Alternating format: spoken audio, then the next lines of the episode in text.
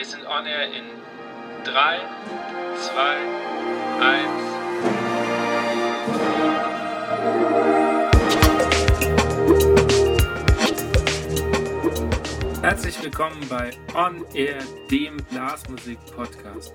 Mein Name ist Andi Schreck und ich treffe mich mit Dirigenten, Komponisten, Musikern und Querdenkern aus der Welt der Blasmusik. Wir sprechen über Ansichten, neue Ideen, das Leben und natürlich Musik. Er ist Lehrer für Musik und leidenschaftlicher Dirigent. Er gründete 2007 die Bläserphilharmonie Rhein-Main, leitet das Landesjugendblasorchester Hessen und unter anderem noch seinen Heimatmusikverein in Oberndorf. 2013 wurde er mit dem Kulturpreis des Main-Kinzig-Kreises ausgezeichnet und feiert in diesem Jahr, obwohl man es ihm noch gar nicht ansieht, sein 25-jähriges Dirigentenjubiläum. Herzlich willkommen, Jens Weißmantel. Ja, das ist ja eine nette Begrüßung. Dankeschön für die Einladung. Fangen wir gleich an. Äh, Jens, was hat dich äh, bewogen, ans Dirigentenpult zu ziehen vor 25 das ist, äh, Jahren? Das ist erblich bedingt gewesen, weil mein Vater ähm, das Heimatblasorchester dirigiert hat, in dem ich dann ja auch irgendwann mal notgedrungen mitgespielt habe. Ähm, und dann, das ging so mit 15, 16 los, dass ich so, ja, ich sag mal, Registerproben übernommen habe und dann einfach Interesse daran hatte, da ein bisschen mehr zu machen. Dann diesen C3-Kurs, heißt das, hieß das damals in Hessen, äh, den absolviert habe und dann relativ früh eigentlich, ja, wie so ein kleiner Assistent meinem Vater gegenüber, ihn da unterstützt habe bei der Vorbereitung von den Konzerten. Ähm, und dann wurde auch witzigerweise mein Vater gefragt von Roten Bergen. Äh, das Feuerwehrblasorchester dort hat ähm, einen Dirigenten gesucht. Das war direkt nach meinem Abitur.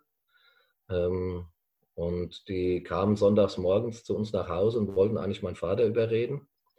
Und der hat gesagt, er kann das beruflich einfach jetzt nicht mehr leisten, aber er hätte da vorne noch einen, der äh, da in, vielleicht Interesse dran hat. Und dann haben die mich zum Dirigat eingeladen, zum Probedirigat. Und da ging das dann eigentlich los. Ja. Ah, okay. Das heißt, dein Vater war der erste äh, äh Dirigent oder Mentor, der dich auch beeinflusst hat. Ja, das auf jeden Fall, ganz genau. Okay.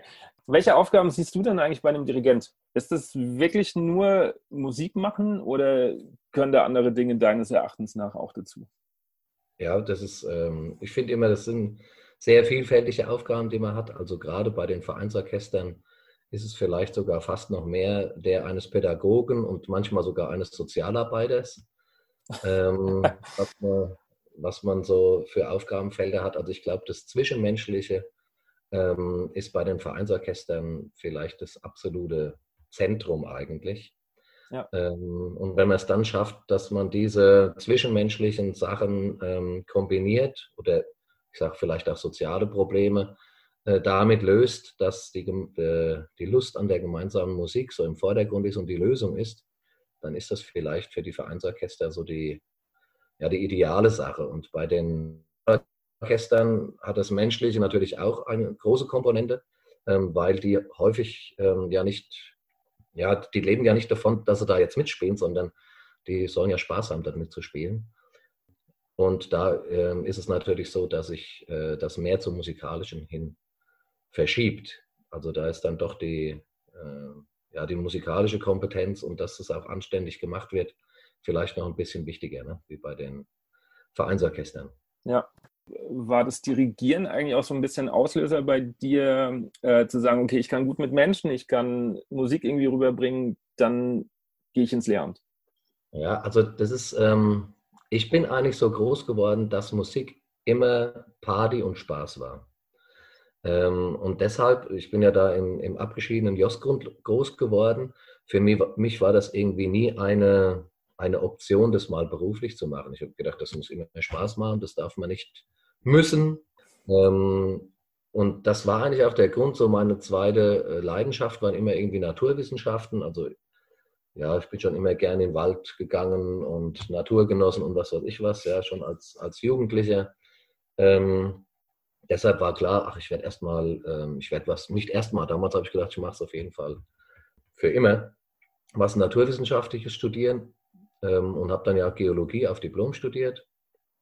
Und die Musik war dann immer so das, ja, der, ich sage jetzt mal so der Ausgleich, ja. Aber ich habe natürlich schon gemerkt, dass ähm, ich würde jetzt gar nicht mal unbedingt sagen die Musik, sondern auf deine Frage zurückkommt, eigentlich dieses Arbeiten mit den, mit den Menschen, vor diesem Orchester stehen, schöne Konzertprojekte planen und so weiter. Das hat mich irgendwie, ja, das ist ein so großes Zentrum in meinem Leben dann immer mehr noch geworden, dass ich dann gedacht habe, ah ja, da musst du dich noch ein bisschen fortbilden und äh, bin dann während diesem Studium dann nach Leipzig gefahren zum Jochen Wehner und habe dann da den B-Schein gemacht. Das ist mhm. ein alter Kapellmeister der ja. alten Schule gewesen, ja.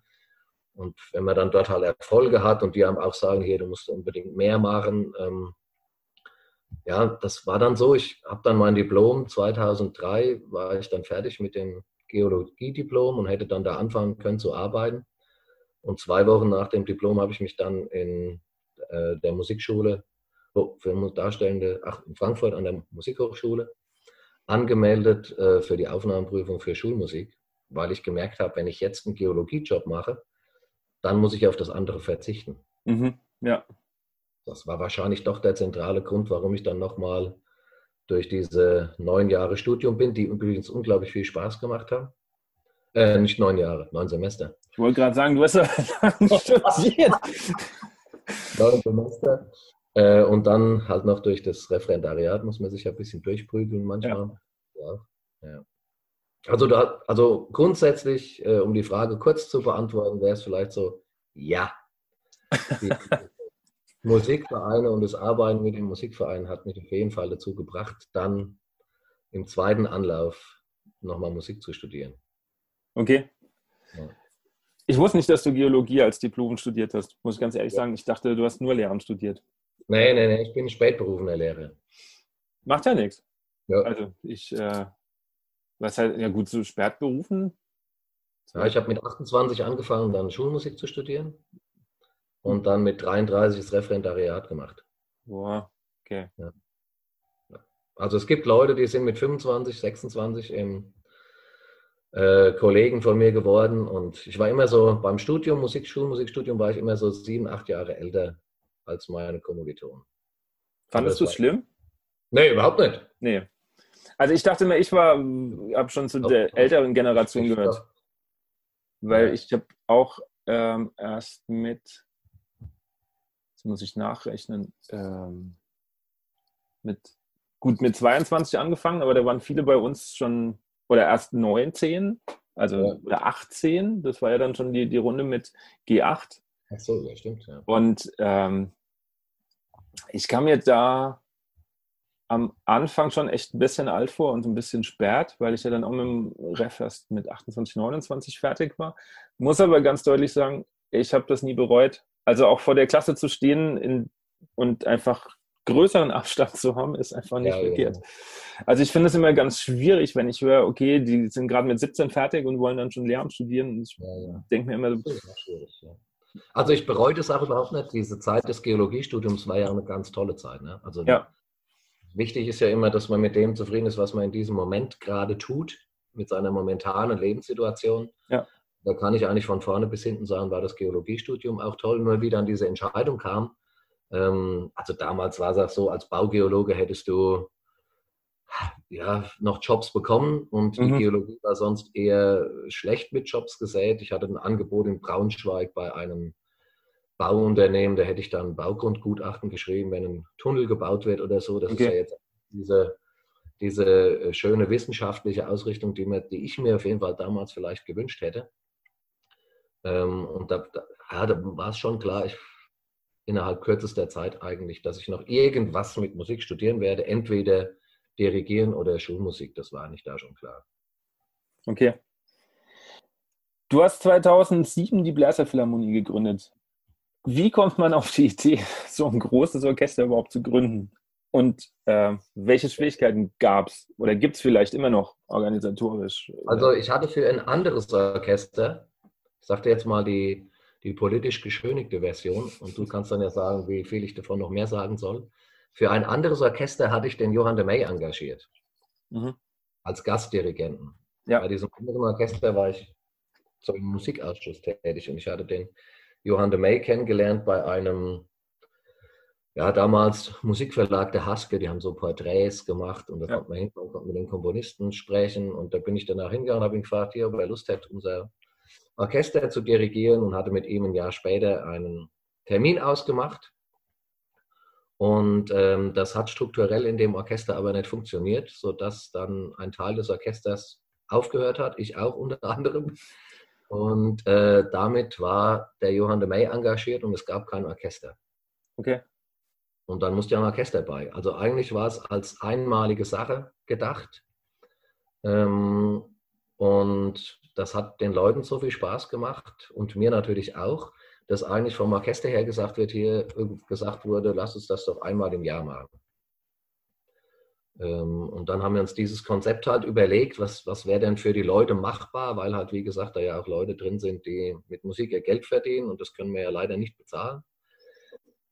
Und dann haben wir uns einen guten Konzertraum ausgesucht, den, dass wir gesagt das muss auch was sein, wo wir uns jedes Jahr so richtig drauf freuen, da zu spielen. Dann bin ich rumgefahren, habe da mal im Kinzigkreis alle Konzerträume mir angeguckt. Dann ist das der Kongresspark in Hanau geworden.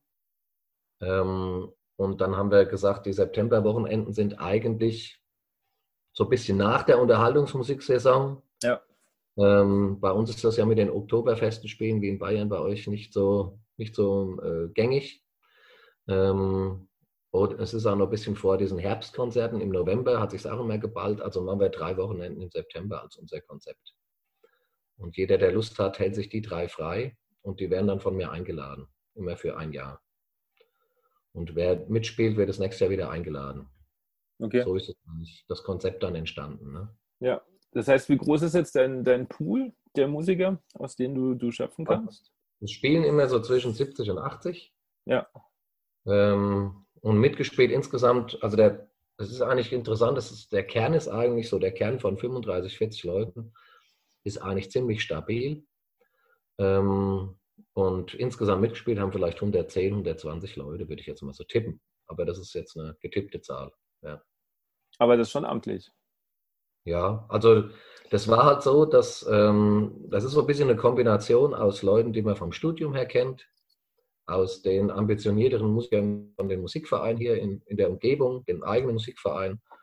Ähm, ja, und äh, ich hoffe halt immer, dass, es, dass das Projekt so attraktiv ist, auch dadurch, dass immer wieder Gastdirigenten eingeladen werden. Ich habe das selbst als Musiker auch immer befürwortet, wenn nicht immer nur einer vom Orchester steht, sondern wenn da ein bisschen Abwechslung ist. Und äh, so hoffe ich, dass das für die Leute so attraktiv ist, dass, ja, dass die weiterhin da Lust haben mitzumachen. Ne? Mhm. Ja. Ich habe ähm, in dem Artikel über oder deine Laudatio über, äh, zum Kulturpreis mir mal durchgelesen. Da wird ja. der wunderschöne Begriff äh, benutzt, der kulturelle Architekt. Oh yes, ja. Siehst du dich selber als Kulturarchitekt oder jemand, der versucht, wirklich Kultur in die breite Masse zu bringen, also gerade Blasmusikkultur? Ähm, ja, also das ist ein bisschen, Blasmusikkultur ist ja jetzt so ein bisschen, sind zwei Begriffe, ne? Ja. Ähm, also ich sage mal, die Blasmusikkultur bei uns ist ja eigentlich eher die volkstümliche Sache und die mache ich in Oberndorf schon auch von Anfang an, weil dieses Orchester eigentlich in den 80er Jahren, als meine Eltern dort als Gesangsduo und so weiter aufgetreten sind, ähm, auch hauptsächlich ihr, ihr, Geld damit verdient haben, dass die so diese Tanzmusiken damals noch auf den Kirmesfeiern gespielt haben. Ja. Ähm, und diese Kultur ist auch für dieses Vereinsorchester immer noch ziemlich wichtig. Also ich merke das, dass, ich, dass es doch auch immer noch einen relativ großen ähm, Anteil gibt, der diese Kultur gerne pflegen möchte und äh, ja, die auch sehr gerne im Festzelt spielen und da die Leute zum, ja, zum richtig Feiern mit anregen. Und das mache ich dort natürlich auch. Ich singe da mittlerweile mit meiner Mutter immer. Ähm, und das ist auch so eine Sache, die gehört einfach so dazu, ja. Da ist es aber auch so, dass ähm, ich persönlich empfinde mich jetzt nicht als den äh, Mosch-Fachmann. Das heißt, da lade ich mir dann schon auch mal jemanden ein, der ein bisschen Mosch-Stilistik mit dem Orchester macht. Ja. Ähm, vielleicht auch deshalb, weil ich da jetzt schon seit über 20 Jahren Dirigent bin und wenn du dann immer an denselben Sachen rumrödelst, ähm, mit einer Musik, die ja jetzt nicht unbedingt von Abwechslungsreichtum lebt, ja, das ist irgendwie totgerannt, wenn ich das probe, habe ich so das Gefühl, ja. Also ich pflege quasi die Kultur durch die Auftritte schon, aber das, ähm, ja, das Einstudieren neuer Werke und so weiter, muss ich sagen, das äh, könnte man vielleicht noch ein bisschen mehr machen. Ja? Es ist eher so bisschen auf der alten Zeit ausruhen, würde ich jetzt mal sagen. Ja. Ich habe gerade überlegt, weil du sagst alte Zeit, ich habe eher das Gefühl, dass das tatsächlich wieder kommt, so wenn, wenn wir jetzt nur auf dem volkstümlichen Bereich bleiben. Aber das ist nur so meine, meine äh, äh Wahrnehmung. Aber ich das bin da auch nicht mehr so drin ja. wie früher. Das ist, glaube ich, regional sehr unterschiedlich. Ne? Also ähm, es, bei uns zu Hause im Josgrund habe ich immer das Gefühl, wir sind in den Köpfen der Menschen hauptsächlich das Blasorchester, was auf der Kiel spielt und was volkstümlich spielt. Mhm. Ähm, und die kennen natürlich diese ganzen Stücke, singen damit. Die Vogelwese ist schon der Renner gewesen, bevor die im restlichen Land irgendwie wahrgenommen wurde. Ja. Vor 30 Jahren sind die da schon abgegangen drauf. Ja. Ähm, und da ist es auch heute noch so, dass sich jeder auf die Tische stellt und so weiter. Ja. Aber ähm, bei uns in der Region ist es jetzt nicht so, wenn ich da jetzt sagen würde, wir machen jetzt so ein ähm, jedes Jahr ein volkstümliches Konzert mit neu einstudierten Polkas, Walsern, Märchen und so weiter. Ähm, da glaube ich nicht, dass in, dem, in der reinen Gemeinde so viele Leute kommen würden und dann da die mhm. Neuerungen äh, auch so ein bisschen interessiert zu verfolgen, sondern das hat eher so diesen Charakter der Gebrauchsmusik im genau, Fest. Ja. ja. Da ist das Bier und das Gespräch mindestens genauso wichtig. Und wenn dann die Vogelwiese kommt, mache ich mit Stimmung und dann höre ich wieder schön gemütlich die Musik. Ja. ja. Für mich ist es einfach eine Gebrauchsmusik. Ja. Muss ich ganz ehrlich sagen. Ich wäre jetzt auch keiner, ich finde es faszinierend. Ich gucke mir es immer mal an, wenn, wenn der Ernst Tutter ähm, seine Auftritte hat, um, äh, um zu gucken, wie spielen die das, um das für die Probe anzuwenden, natürlich, ja. Aber ich werde jetzt nicht in Bad Orb spielen, so fast jedes Jahr. Ich war noch nie dort. Ja. Aber es ist ja Geschmackssache. Also. Richtig. Wenn du Programme suchst für Konzerte, die ähm, jetzt wirklich außergewöhnlich sind oder ja. Weggehen von der Gebrauchsmusik, wie, wie gehst du vor? Also du also hast ja schon außergewöhnliche Programmtitel, sagen wir es mal so. Fallen dir die ein? Suchst du die oder? Ähm, ja. Also da, das ist, geht jetzt auch in die, die Richtung, äh, was ich jetzt als zweites beantwortet hätte, wenn du sagst, siehst du dich so ein bisschen als Kulturarchitekt, wie, der, wie das der Harry Wenz in der Laudatio da zitiert hat. Ähm, also da fange ich erstmal da an und komme dann mal zu ja. dem Problem. Ja. Die andere Sache, die sehe ich momentan eigentlich immer wichtiger an. Ähm, vielleicht, es könnte ein individueller Eindruck sein, aber ähm, wir sind ja jetzt momentan schon in so einer gesellschaftlichen Situation, in der die Spaßgesellschaft vielleicht wichtiger wird wie eine Bildungsgesellschaft. So kommt mir es auf jeden Fall vor. Das heißt, ich sag mal, dass eine Familie zu Hause gemeinsam äh, liest, gemeinsam ein Buch schaut, zusammen in ein Museum fährt und sich äh, Bilder anschaut und so weiter, ähm, was vielleicht das Bildungsbürgertum früher gemacht hat. Bestimmt auch nicht ein Gros der Gesellschaft natürlich, ja. Aber äh, das wird ja doch auch ersetzt durch so die neuen, ja, die neuen Götter wie den Fernsehen und die, das Internet und so weiter, ja. In der Hinsicht ist natürlich das Musizieren und das, das Wirken als Dirigent auf jeden Fall eine Aufgabe, in der du ähm, ja, Bildung verbreiten kannst, in der du, in der du ähm, historische Ereignisse in das Gedächtnis rufen kannst, politisch ein ähm, bisschen Einfluss nehmen kannst, vielleicht ja. kleinen, ja. Also in der Hinsicht sehe ich mich auf jeden Fall als einer, der einen großen kulturellen Auftrag hat in der Main-Kinzig-Region jetzt, ja. Und dann kommen natürlich die Konzertprogramme, die du gerade angesprochen hast. Die haben dann natürlich einen zentralen Auftrag, weil das ist ja das, mit dem man an die Öffentlichkeit geht. Ne? Ja, genau. Die, die, andere Sache ist ja die, die reine Arbeit mit den Musikern. Denen gegenüber hast du natürlich auch diesen Bildungsauftrag. Ähm, aber an die Öffentlichkeit gehst du ja mit den Konzertprogrammen. Und die, die Konzertprogramme, da merke ich immer, ich brauche unglaublich viel Zeit dafür. Ähm, also für ein Konzertprogramm, wo ich dann wirklich danach auch sagen kann, das war jetzt ein Konzertprogramm, was mich rundum zufriedengestellt hat. Da merke ich immer dran, äh, habe ich mir dafür auch genug Zeit genommen oder ist es so entstanden, ich setze mich jetzt mal hin und mache ein Konzertprogramm. Also das funktioniert bei mir überhaupt nicht. Ja. ja also was, was heißt äh, ähm, genug Zeit? Halbes Jahr oder planst du wirklich schon ein Jahr voraus? Oder? Mhm. Ähm, oft ist es so, dass ich äh, ein Jahr voraus plane und dann trotzdem das letzte Stück erst zwei, drei Monate vor dem Konzertbezug mhm. Also, dass es so eine zentrale Idee gibt. Und ich bin dann keiner, der das abschließt und sagt, so, erster, zweiter, dritter, vierter, fünfter Punkt und so weiter, äh, sondern das Gehirn rattert immer weiter. Ja. Also das geht über Internetrecherche, wenn es jetzt irgendwie ein, also ich, ich kann mal ein Beispiel bringen, ich bin jetzt gerade momentan an dem Konzertprogramm, was schon be beworben wird im Herbst, Jubiläumskonzert zum 25-Jährigen im Landesjugend Blasorchester, also zu meinem Dirigentenjubiläum. Ähm, und jetzt haben wir 2020, also es gibt momentan so viele Parallelen zu 1920, zu den 20er Jahren. Ja. Also heißt das Konzertprogramm The Roaring Six, äh, Twenties, ähm, und im Zentrum stehen zwei Stücke, die ich schon, also ich habe es dann genannt, Crossover vor 100 Jahren. Und da stehen im Zentrum zwei Stücke, die äh, kleine Drei-Groschen-Musik von Kurt Weil, ein Ensemblestück für 15 Bläser mhm. und Kontrabass und äh, Banjo dazu. Ähm, und die Rhapsody in Blue, weil du halt dann, du hast dann diese, ja, was heute ja auch, das Crossover ist, ist ein geflügeltes Wort und das gab es ja schon vor 100 Jahren, wenn du dann die Jazz-Einflüsse in der Sinfonik hast und die Unterhaltungsmusik-Einflüsse ja. in der großen Tradition der Oper, dann ist das ja Crossover, also deshalb die Idee. Und diese, diese Füllstücke, die das dann begleiten, diese zwei größeren Werke, ähm, die entstehen momentan gerade und sind, das ist immer noch nicht abgeschlossen. Ja. Und ähm, das ist ja sehr vielfältig, das darf das Orchester nicht überfordern. Es muss aber auch so sein, dass man einen gewissen Abwechslungstum drin hat, dass es beim Landesjugend Blasorchester Hessen im Idealfall auch lauter Werke sind, die einen gewissen kompositorischen Anspruch haben. Ähm, und da fällt einem natürlich, wenn man sich viel Zeit hat, irgendwann findet man wieder irgendwas äh, und denkt, ah ja, das passt doch ganz gut. Manchmal sind Sachen, die man schon eigentlich seit zehn Jahren kennt und man kommt gerade nicht drauf ähm, oder man findet halt auch was Neues. Okay. Wie gehst du ran, wenn du für dich selber das Stück erarbeitest? Hörst du viel? Das, also hörst du dir viele Aufnahmen an oder bist du eher in der Fraktion und sagst, okay, ich will keine Aufnahmen, ich bin nur an der Partitur und ähm, lese für mich selbst? Ja, ich, äh, also seitdem ich Kinder habe, bin ich faul geworden in der Partiturarbeit, muss ich zugestehen.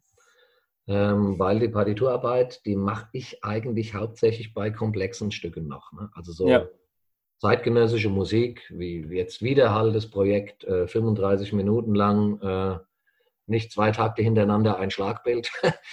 ähm, also das ist natürlich eine Sache, die, das ist da, ja, da gibt es ja häufig noch gar keine Aufnahmen davon. Ja. Da gab eine, das war die zweite Aufführung. Ähm, oder bei einer Uraufführung wie bei Es war einmal 60 Minuten Musik, die es einfach noch nicht gibt. Da mache ich die Partiturarbeit ähm, ganz intensiv. Und bei den anderen Stücken, äh, da höre ich schon verschiedene Aufnahmen, da habe ich überhaupt kein Problem damit. Da hat sogar schon mein, das hätte ich damals gar nicht gedacht, der Jochen Wehner damals, der Dirigentenlehrer in Leipzig, der hat gesagt, ah ja, logischerweise, wenn man dadurch sich das Stück äh, schneller verinnerlichen kann, dann nimmt man mehrere Aufnahmen und die sollte man halt natürlich kritisch hinterfragen. Ja. Natürlich nicht Aufnahmen und denkt sich, das ist jetzt das Nonplusultra, sondern denkt sich, äh, was mache ich da jetzt draus? Und es ist natürlich schon schön, wenn die eigene Aufnahme sich dann von dieser Aufnahme, die eigene Interpretation irgendwie unterscheidet, ja, weil man natürlich seine ja. eigene Interpretation dann noch draufsetzt. Also, und bei den leichteren Stücken, so bis zu Grad 4, ähm, bei meinen Vereinsorchestern, da gehe ich häufig einfach in die Proben und fange an. Das heißt, das, deine Partituren sehen auch äh, in dem Fall noch recht unbenutzt aus. Ich habe hab Partituren, die komplett weiß aussehen nach dem Konzert. Ja, also ich weiß ja, dass dieses Partiturlesen, das hat sich bei mir so, vielleicht auch durchs Klavierspielen. Ähm, also ich glaube, ich könnte es schon ein Grad 4 Stück jetzt in einem Konzert, was ich davor noch nie gehört habe, mit einem Orchester, was ich nicht kenne. Jetzt lehne ich mich weit aus dem Fenster, ja. Aber das könnte ich, glaube ich, abdirigieren, sodass da ähm, jeder von vorne bis hinten mit durchkommt. Ja. Wäre mal eine äh, Herausforderung. Ah ja, letzt mich mal ein, machen wir das mal. Genau. No, nennen wir es Konzert, nennen wir No Risk, No Fun. Ich, ich finde auch, ähm, wir gehen noch eine Stufe weiter. Das Orchester kennt die Stücke auch nicht. Das ist gut. Dann nehmen wir eher Grad 3 vielleicht. Ja, und losen die Stücke vorher noch. Ja, genau. Das ist gut. Ja. Machen wir mit drei, vier Dirigentenkollegen. Jeder darf ja. spielen und dann. Genau. Ich fände es mal ein spannendes Projekt. Ja, es gab ja früher, ich sage das immer mal, es gab ja früher diesen Stundenchor. Ich weiß nicht, ob dir das was sagt. Nee, sagt mir nichts. Ähm, Wertungsspielen, du gehst mit dem Orchester eine Stunde vor dem Wertungsspiel das Stück. Okay.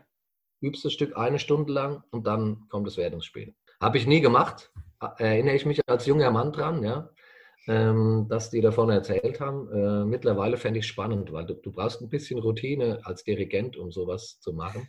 Ja, aber auch als Orchester. Also ich habe ja die Erfahrung gemacht, auch, auch im Studium, dass es Menschen gibt, die sind halt einfach fit im äh, vom Blatt spielen und manche ja. müssen halt das üben, aber dann liefern sie ab. Dann, ja. also kommt halt auch auf dein Orchester drauf an, welche Musik. Natürlich. Natürlich. Also, also, mit den Vereinsorchestern würde ich sowas vielleicht auch nicht empfehlen. Ja. ja. Je nachdem, wie schwer es ist. Richtig, ja. ja. Ähm, wenn du zurückblickst, was würdest du deinem früheren Dirigenten-Ich als Ratschlag geben? Boah. Ähm, ich war am Anfang, wollte ich öfters mal mit dem Kopf durch die Wand. Ist jetzt nicht mehr so. Nee, da bin ich sehr viel entspannter geworden. Okay. Ähm, also vor allen Dingen bei den Vereinsorchestern, äh, dass ich aus diesen Vereinsorchestern gerne ähm, innerhalb kürzester Zeit äh, ja vielleicht zu viel verlangt habe. Und wenn das nicht umgesetzt wurde, dass ich auch mal vom Orchester laut wurde. Das äh, ist selten passiert, aber das sollte auch nicht passieren. Das kann ich mir ähm, aber gar nicht vorstellen bei dir. Du bist so ein entspannter Mensch, habe ich immer ja, den Eindruck. Ja, aber wenn das so war, dass man ein paar Wochen lang dieselbe Stelle immer wieder geübt hat, und das ist ja die Realität, das ja. du wissen, ne? ähm, und man weiß ja genau, dass, dass es ganz viele sogenannte Kofferbläser gibt, die ja. nur in dieser Probe das Instrument rausholen. Ähm, dann kann man ja entweder verzweifeln und dann wird man laut. Oder man muss sich damit, ähm, man muss andere Wege finden und mit Sicherheit ist es nicht die, dass man die Leute unter Druck setzt. Ähm, und das würde ich vielleicht, oder das mache ich mittlerweile anders, ähm, weil ich festgestellt habe, dass das auch nicht mein Weg ist von der Persönlichkeit her, dass, äh, dass ich Leute unter Druck setze, die eigentlich ein Hobby gerade ja. machen. Ja. Aber so von außen und das, was mir immer so ein bisschen zugetragen wird und was ich auch gelesen habe in der Laudatio, risikobereit bist du immer noch. Also wenn es um das Durchsetzen von äh, Konzertprogrammen geht, äh, wenn ich davon überzeugt bin, dass es ähm, erfolgreich sein kann, dann bin ich auf jeden Fall risikobereit und äh, getraue mich auch an Stücke, das, das mache ich schon, ja, dass ich Stücke bei einem Orchester so lange bewerbe, sage ich jetzt mal, ja. ja dass es von der ersten Ablehnung von 95 Prozent äh, bis hin am Ende vielleicht nur noch zu 15, 20 Prozent dann bis zum Konzert, ähm, dass ich das durchdrücke. Also meine Paradebeispielstücke sind natürlich irgendwelche Routinenstücke oder halt äh, Stücke, die, was weiß ich, von Mark Camphaus haben wir mal was gespielt in, in Oberndorf.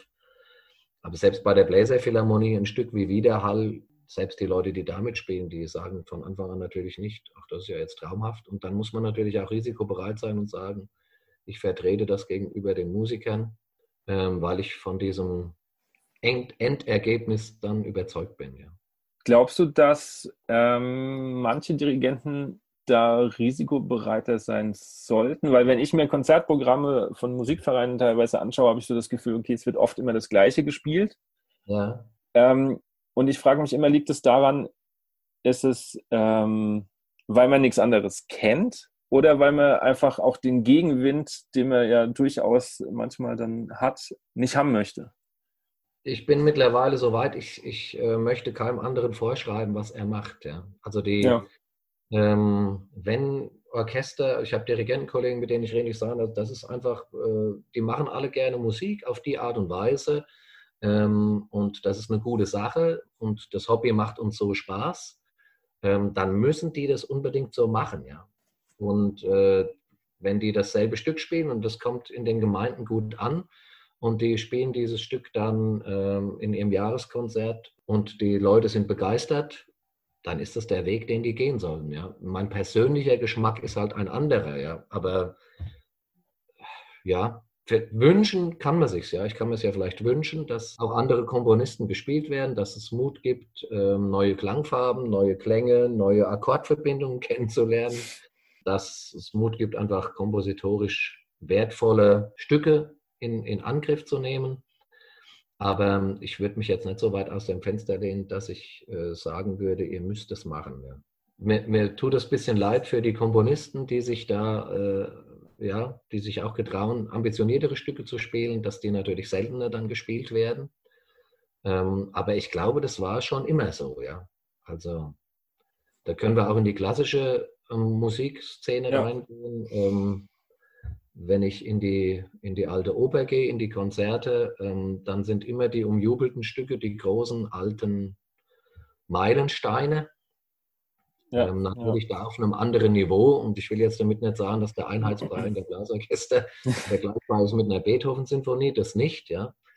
Ähm, aber die, äh, dass sich da ein Publikum für die zeitgenössische Musik interessiert, das gibt es da ja auch weniger. Ja? Und für die, die Blasorchesterszene ist halt einfach natürlich eine Laienmusik weit hinter dieser, vom, vom musikalischen Anspruch her, weit hinter dieser Szene. Ähm, und unsere Klassiker, die Niveau, das Niveau haben von einer, von einer Beethoven-Symphonie, die gibt es ja eigentlich nicht. Oder die, die sind ja sowieso automatisch zeitgenössischere Musik. Ja, das stimmt schon. Hm, das war jetzt zu viel geantwortet auf eine gar nicht so große Frage. Entschuldigung. Nicht schlimm, überhaupt nicht schlimm. Ähm, du hast mir mal erzählt äh, bei unserem letzten Treffen, dass du früher Programme geschrieben hast, wenn du nicht schlafen konntest. Ja, das stimmt. Ja. Für Orchester, die es gar nicht gab. Ja.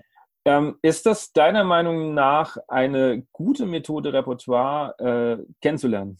Ja, auf jeden Fall. Also die Repertoire-Suche, die ist für mich wirklich so eine ähm, ja, wie ein Hobby würde ich das jetzt mal sagen. Ja? Also äh, sich irgendwo hinzusetzen an eine Suchmaschine. Mittlerweile geht es ja sehr einfach. Früher ja. hatte ich die Stapel zuerst an Kassetten. So ging das ja los, wie ich 14, ja. 15 war. Ja? Dann wurden es irgendwann CDs und mittlerweile geht es ja ganz einfach hier mit diesem Computer. Ähm, und dann lese ich zum Beispiel über geschichtliche Ereignisse ähm, irgendwelche Texte und schaue dann, welche Personen waren denn daran beteiligt und gibt es darüber auch ein Stück wenn es jetzt mal um irgendwas Geschichtliches geht. Ja. Ähm, was gibt es jetzt dieses Jahr? Was äh, habe ich ja das Konzertprogramm zum 75-jährigen Kriegsende ähm, geschrieben? Was gibt es da überhaupt für Literatur, die sich mit dieser Thematik beschäftigt? Welche Werke davon äh, sind denn eigentlich ähm, ja, so vom Anspruch her so komponiert, dass sie mich interessieren würden und so weiter, ja? ja. Äh, und dann lernt man, hat man vielleicht 20, 30 Stücke zur Auswahl und probiert dann aus denen halt das passende Programm zusammenzustricken, ja, wo man sich vorstellen kann, das hat das jetzt so eine packende, ja, eine packende Dramaturgie vielleicht, dass ich das so präsentieren kann, wo ich denke, dass mein Publikum das wirklich von vorne bis hinten spannend findet. Ja. Also wenn ich jetzt von mir ausgehe und ich bin am, am Programm planen und überlege mir jetzt, ähm, also ich habe das auch schon ein paar Mal gemacht, aber einfach mal ein Programm zusammenzuschreiben, das ich nicht dirigiere, fühlt sich für mich immer ein bisschen unbefriedigend an, weil ich eigentlich, sobald ich es geschrieben habe oder schon mal auf jeden Fall zwei Werke habe, würde ich am liebsten gleich loslegen. Auch diese Warterei, okay, zu wissen, ah, es dauert eh noch ein halbes Jahr, bis die Probephase überhaupt losgeht, macht mich innerlich schon immer so ein bisschen unruhig. Ist das nicht ein bisschen schade, sich so viele Programme rauszusuchen und eigentlich zu wissen, ich dirigiere die gar nicht?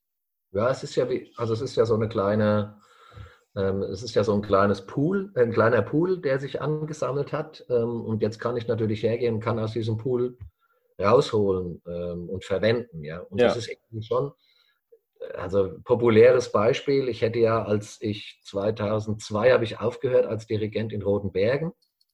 2003, weiß auch nicht mehr, also nach sieben Jahren, 2000, 2002. Ähm, und dann, die wussten, dass ich damals ähm, die Herr der Ringe-Sinfonie von Johann de May als absolut tolles Stück empfunden habe. Also haben die mir zum Abschied die Herr der Ringe-Sinfonie geschenkt. Ja. Stück habe ich ja gekannt. Ja? Und das ja. kenne ich ja auch, wenn ich jetzt ein Programm auswähle, dann kenne ich auf einmal dieses Stück ein bisschen. Ja? ja. Weiß, dass es das gibt. Ich hätte da ja nie gedacht, dass ich dieses Stück irgendwann mal dirigieren darf oder kann. Trotzdem hat mich ja dieses Stück interessiert. Und dann auf einmal irgendwie 2010 war es soweit, ja, acht Jahre später. Auf einmal war da diese Bläserphilharmonie da, die konnte das spielen. Äh, auf einmal durfte ich das dirigieren, ja. Ähm, und so geht es mit anderen Stücken auch. Dann hatte ich Martin Ellerby, in, äh, ist ja ein britischer Komponist, ähm, der tolle Werke schreibt. Von dem kenne ich natürlich jetzt einige Werke, dadurch, dass ich sie bei meiner, man lernt ja dann Komponisten kennen, da denkt man, ach, da könnte ich mich ja mal informieren und dann werde ich mir jetzt mal mehrere Stücke von dem anschauen, anhören. Man, man bildet ja sein Wissen über Literatur darüber einfach, ja. Und ja. man kennt natürlich dann viel mehr, als man überhaupt die Möglichkeit hat, in seinem Leben irgendwann mal zu dirigieren. Und stellt darauf einmal fest, dass es eigentlich auch ziemlich cool ist, gute Spr Stücke auch mal mit zwei, drei Orchestern zusätzlich, also doppelt einzustudieren, immer wieder mal einzustudieren, dass sich das ja dann auch noch verändert. Ähm, und auf einmal nimmt man ein Stück raus, wo man, ah ja, damals weiß ich noch dieses Stück von dem Komponisten, das fand ich eigentlich sehr spannend. Und auf einmal nimmt man das raus und packt das in ein nächstes Konzertprogramm rein. Das ist eigentlich eine ziemlich coole Sache, wenn man sich so einen großen Fundus da angesammelt hat ne, an Stücken. Ähm, du hast gesagt, du, du, du gehst mit Suchmaschinen vor. Ich habe manchmal das Gefühl, wenn ich das mache, sind dann schon so Algorithmen von Verlagen vorgegeben.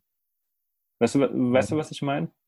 Ja, ähm, also man muss viel Zeit haben und muss sich alle, also jetzt bei der Notendatenbank.net, kennst du die? Ja. ja.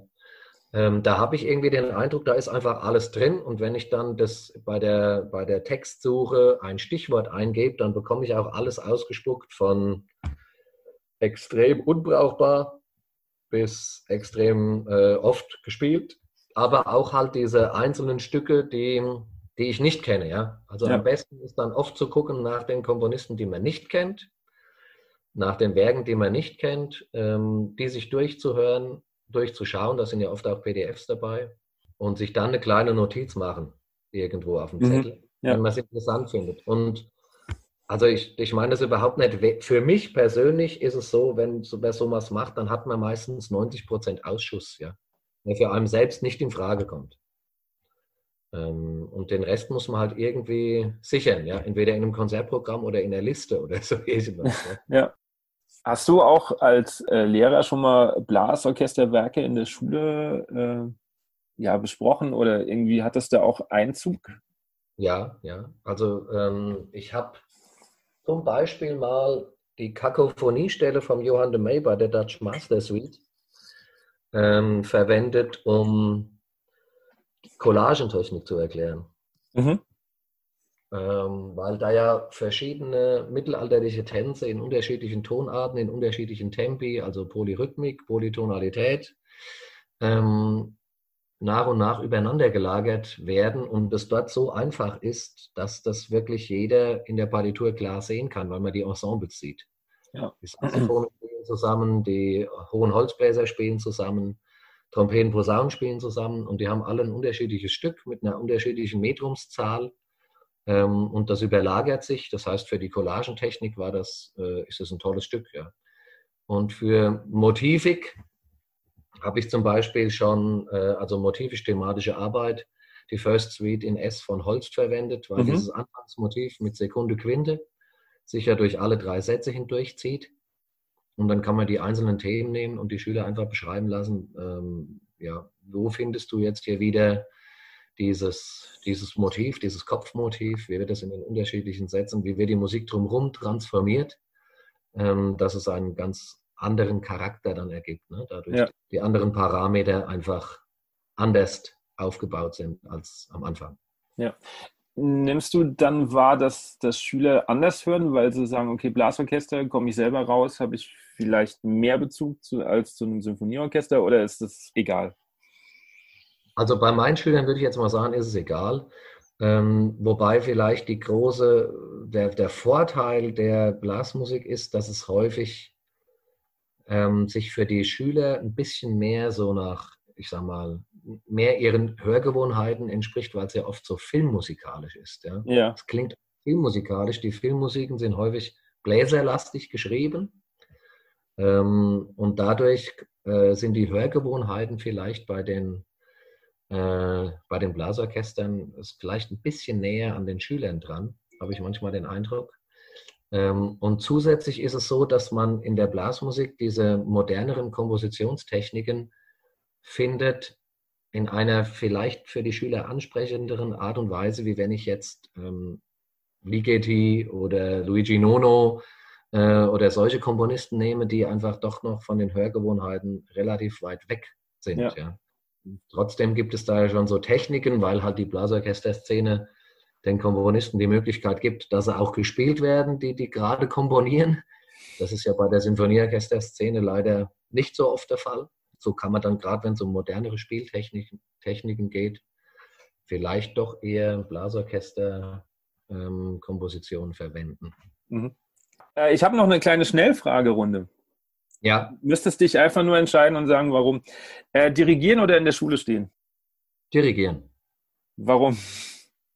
äh, Weil es mein Herz erfüllt. Schule nicht? ähm, Schule hat mehr Kopf, aber auch Herz. Okay. Äh, mit welcher. Ja, Bitte? Ich soll ja schnell antworten. Also, ja, du darfst trotzdem auch ausführlich antworten. Ach so, ach so, okay. Äh, mit welcher berühmten Persönlichkeit würdest du dich gerne mal treffen? Tot oder lebendig? Ähm, darf ich zwei nennen? Gerne. Beethoven und Bernstein. Oh, warum? Ähm, ja, Beethoven ist irgendwie schon äh, so ein Wegbegleiter, seit ich ziemlich klein bin. Als, als äh, Klavierschüler habe ich äh, immer sehr gern Beethoven gespielt. Ähm, und ja, ihn als Persönlichkeit finde ich von vorne bis hinten spannend und seine Werke finde ich auch von vorne bis hinten spannend. Also ja, könnte ich nichts sagen, was mich nicht berührt oder nicht anspricht. Ähm, und Bernstein, weil er ähm, so ein, auch so jemand war, das sehe ich so ein bisschen als Vorbild, der so in allen musikalischen Stilrichtungen sich ziemlich sicher bewegen konnte und äh, ja, auch für mich, mich dafür steht, dass man äh, nicht ablehnend einer Richtung gegenüber ist, sondern dass man probiert, aus jeder Richtung einfach das Beste zu machen. Ja. ja. Was, also wenn, wenn du jetzt einen Tag mit beiden hättest, was würde dich denn daran reizen? Also was würdest du denn mit denen machen? Spazieren gehen und sprechen. Also den ganzen Tag durch den Wald spazieren gehen und mit denen sprechen. Okay. Äh, noch eine Frage. Du fällst spontan für das Dirigentenpult aus, aus irgendwelchen ja. Gründen. Wen würdest ja. du anrufen, dich zu vertreten? Ähm, das, ja, achso, ja. Ähm, Rolf Rudin? Ja. Oliver Nickel oder Hubert Hocher? Den Hubert, den kenne ich gar nicht als äh, Dirigent. Deshalb würde ich ihn nicht anrufen, weil ich von ihm auch weiß, dass er sich selbst als Chordirigenten sieht. Ähm, den Olli würde ich anrufen, wenn es um äh, eine Sache geht, wo schnell, ähm, die schnell funktionieren müssen. Und den Rolf Rodin würde ich vielleicht anrufen, wenn es bei der Bläserphilharmonie vor allen Dingen um Werke geht, die ihm nahestehen oder von ihm sind. Ja. ja. Ich sag mal, der, der, der, ähm, der Dirigent, wo das am besten funktionieren würde, würde ich sagen, ist der Oliver Nickel auf jeden Fall. Okay. Und wenn jemand ein Stück über dich schreiben sollte, wer wäre es? Ähm, Nochmal Rolf Rudin, Johann de May oder Timo Gras? Rolf Rudin. Weil? Ähm, weil ich zu ihm die intensivste Freundschaft habe weil mich seine Musik ähm, am meisten von den genannten Komponisten berührt und fordert und vielleicht auch gefördert hat. Okay, sehr schön. Ähm, eine Frage habe ich noch. Du hast mal erzählt, wenn du 50 wirst, wirst du dir oder würdest du dir gern selbst ein äh, Konzert mit einem Sinfonieorchester schenken? Erinnerst du ja. dich daran? Ja, ich erinnere mich dran. Das war im Januar, das weiß ich noch. Genau, und so, und, äh, so wie ich dich jetzt äh, kenne, hast du doch bestimmt schon ein Programm im Kopf. ja, das würde, würde, wahrscheinlich auf jeden Fall die Eroica von Beethoven dabei sein. Okay. Ähm, und was würde noch dabei sein? Das ist eine gute Frage. Weil für, für zwei Sinfonien hat mir eigentlich fast keinen Platz. Ja? Also ich würde mir vielleicht eine modernere Ouvertüre aussuchen ähm, und ein Klarinettenkonzert. Und wenn ich jetzt greife ich sehr hoch, das wird nicht passieren. Und dann würde ich den Martin Fröst als Klarinetten äh, Solisten einladen und würde mit ihm äh, P-Cocktails aufführen, eins seiner zeitgenössischen Werke. Ähm, ja, das wäre der Knüller. naja, du hast ja noch ein paar Jahre Zeit. Genau. Also stimmt. vorhin hast du ja gesagt, nach acht Jahren hast du äh, ähm, Herr der Ringe dirigiert. Vielleicht wird es ja. ja. noch. Wer weiß, ja. Also ja. das Sinfonieorchester muss natürlich auch bezahlt werden. Da wird ja nicht aus Spaß ein Sinfonieorchester kommt und sagen, ach komm, das schenke mir dir jetzt mal zum Geburtstag. Ja, das, das ist schon klar, aber Ja. Wer weiß, was noch kommt. Das stimmt, ja.